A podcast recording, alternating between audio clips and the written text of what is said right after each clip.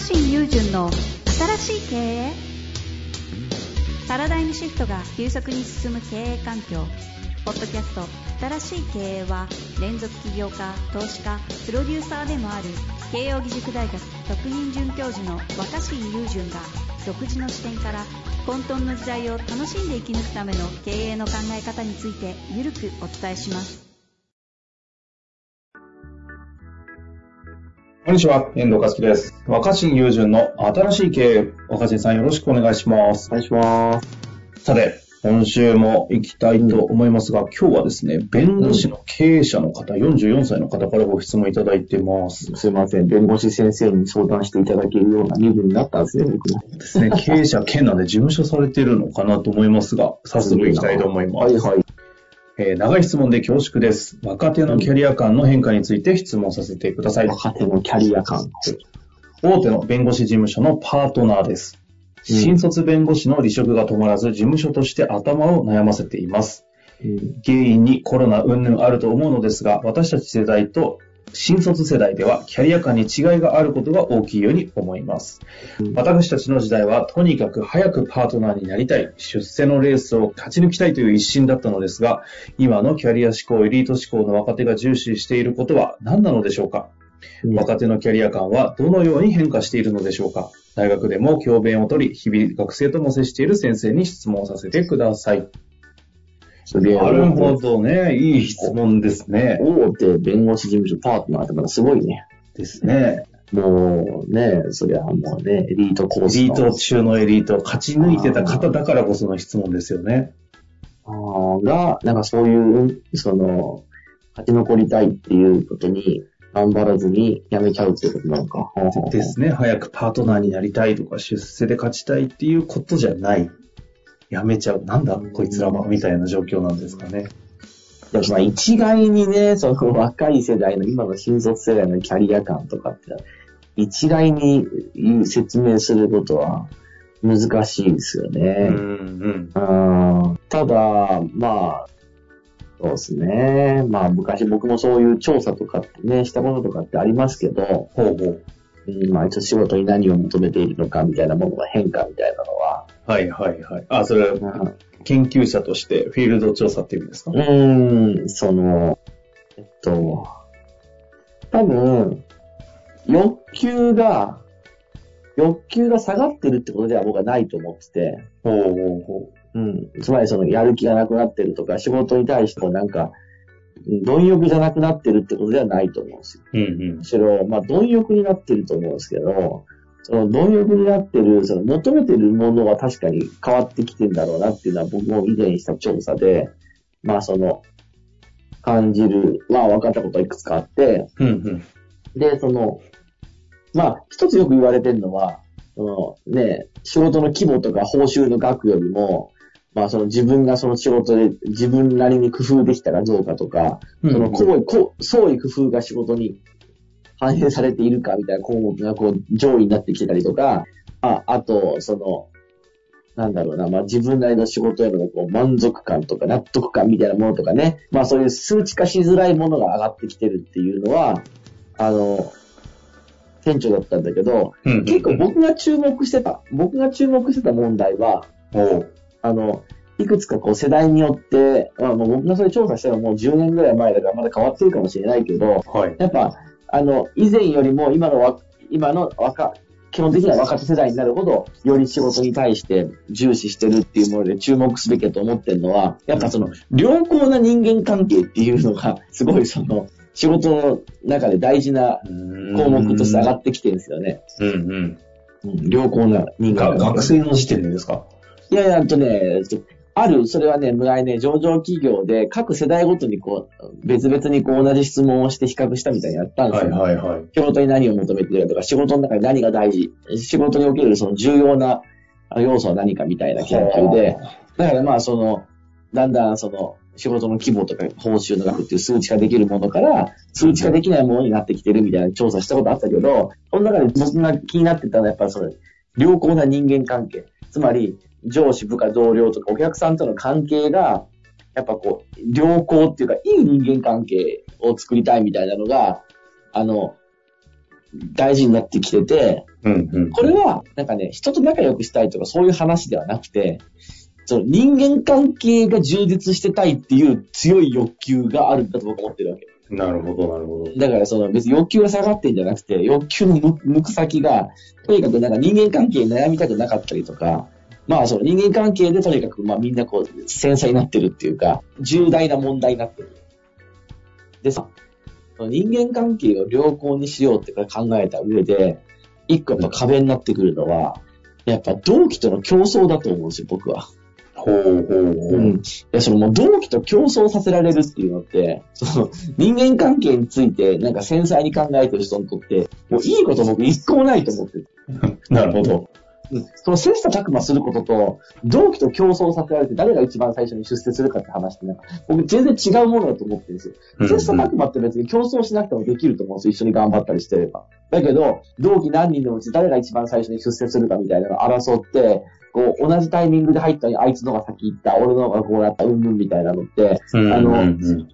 あるところまでは人間がやる気出す、分かりやすいそのやり方だったと思うんだけど、その良好な人間関係を築きたいっていうか、そのお客さんともいい関係でありたいし、尊敬されたいし、部下からも尊敬されたいとかいう中で、その競争するってどうなんだろうって僕はすげえ思うんですよね。あうん。あ。なるほどね。はいはいはい。まさに出世、出世のレースを勝ち抜きたい一心だったって書いてありますもんね。うん、そう、そう、だから、そう、だからその、いやでも競争って大事だと思うので、競争がないと頑張らないと思うんですけど、だったら、その社内で競争しなくてはよくて、社外と競争すればいいじゃないですか、なんか。うんうんうん。なんか他の会社の人たちよりも年収が高いとか、他の会社よりもさ、自分たちの会社の方がいけてるとかっていう、競争は僕続ければいいと思うけど、うんうんやっぱりこう、普段顔つき合わせてる人との競争ってしんどいと思うんですよ。ああ。うん、だから、極力やっぱりその身近な人の競争したくないよね。まあ、そりゃそうですよね。確かに。ここはなんか、うんか感情的に共感できますね。うん。で、うんうん僕多分その、なんか、そういう、だから、なんか10人選ばれて、この中で誰が一番最後まで生き残るかとか、誰が上がるかみたいな、そういう、こう、限定されたコミュニティで競わされるみたいなのは、ちょっと嫌だから多分逃げてきてるんですよ、僕自身も。うんでうんいや、その大学とかテレビとかいろんなところでも確かに同世代の競争とかってあるじゃんって思うかもしれないけど、いや、だから僕その、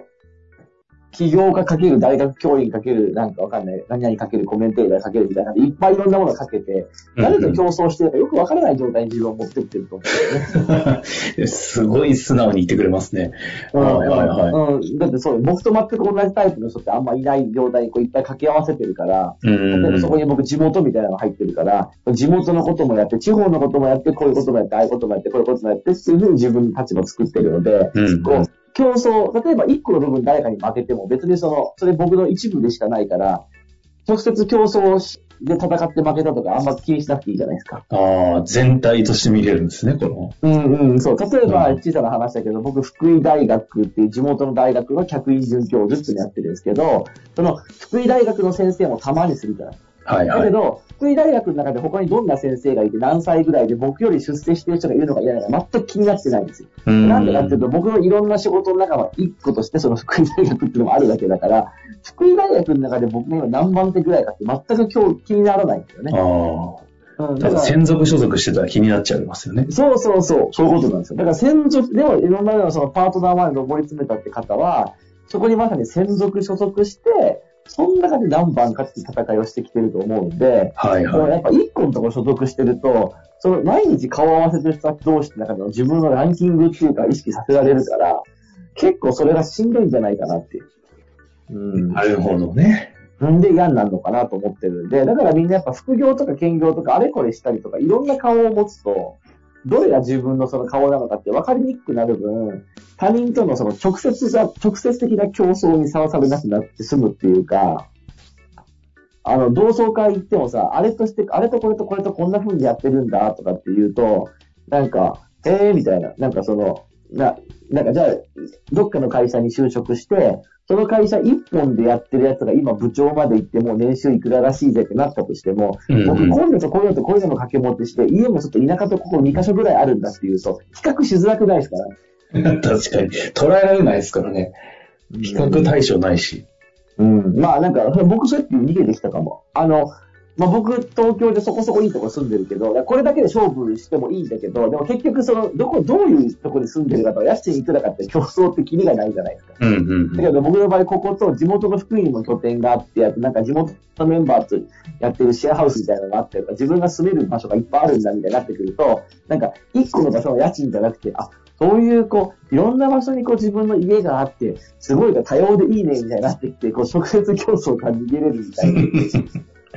でも今逆に言うと、今語ってくださってる若新さんの話そのものが、この方が聞きたい、今の若手のキャリア志向とか、なのかもしれないですよね。まあ僕はもう若手じゃないけれども、うんやっぱりとにかく一個のところ所属してると、その、そこのメンバーと同僚と競争しなきゃいけなくて、その競争そのものは人間の本能だから頑張れると思うんだけど、競争の結果、毎日顔を突き合わせてるメンバーとこうギスギスするっていうか、やっぱりこう妬んだりとか、やっぱこうね、いろんな感情を持たなきゃいけなくて、やっぱりその報酬をもらえること以上に、でいい人間関係を作りたいっていうのが大事になってきてるから、やっぱその、身近な人との人間関係を保つ上で、あの、一個だけの指標で競争するの嫌だよね、やっぱり。なるほど。それ10年前の調査も踏まえての話してくださいましたけど、若新さん、そういう意味で言うと、今の学生とかも含めてずっといろんな世代あってきつき続けてるじゃないですか。うん今おっしゃってくださった話は、今も変わらないなって感じなんですか？まさに今みんな人間関係を大事にしてて、いや、その、それは僕は大きいと思いますけどね。あの、人間関係を大事にするっていうのは、その、人付き合いを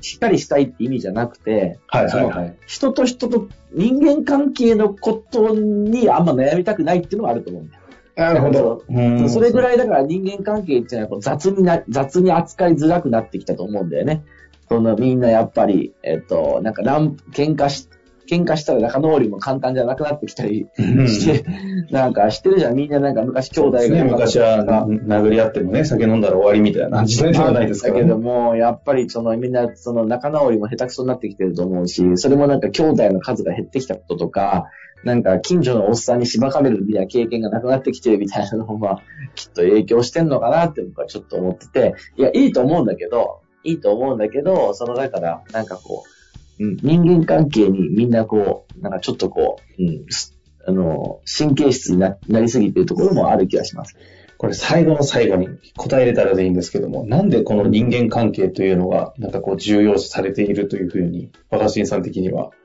見てますか？僕の考え方の一つはテクノロジーで解決しないからかなと思ってて、なんかその、まあ、家事が大変だみたいな家電が、あの、うん。充実して楽になってきたし、なんかまあ、ご飯、美味しいご飯食べたいみたいなものも、そのなんか別に安くてもまあそこそこうまいものも食えるようになってきて、なんかテクノロジーが進化したり、こういろんなこう、まあ、経済の発展とともに、まあいろんなものはこう安く手に入るようになったりとか、簡単にこう置き換えれるようになってきたと思うんだよね。なるほどね。でもなんか人間、人間付き合いだけはね、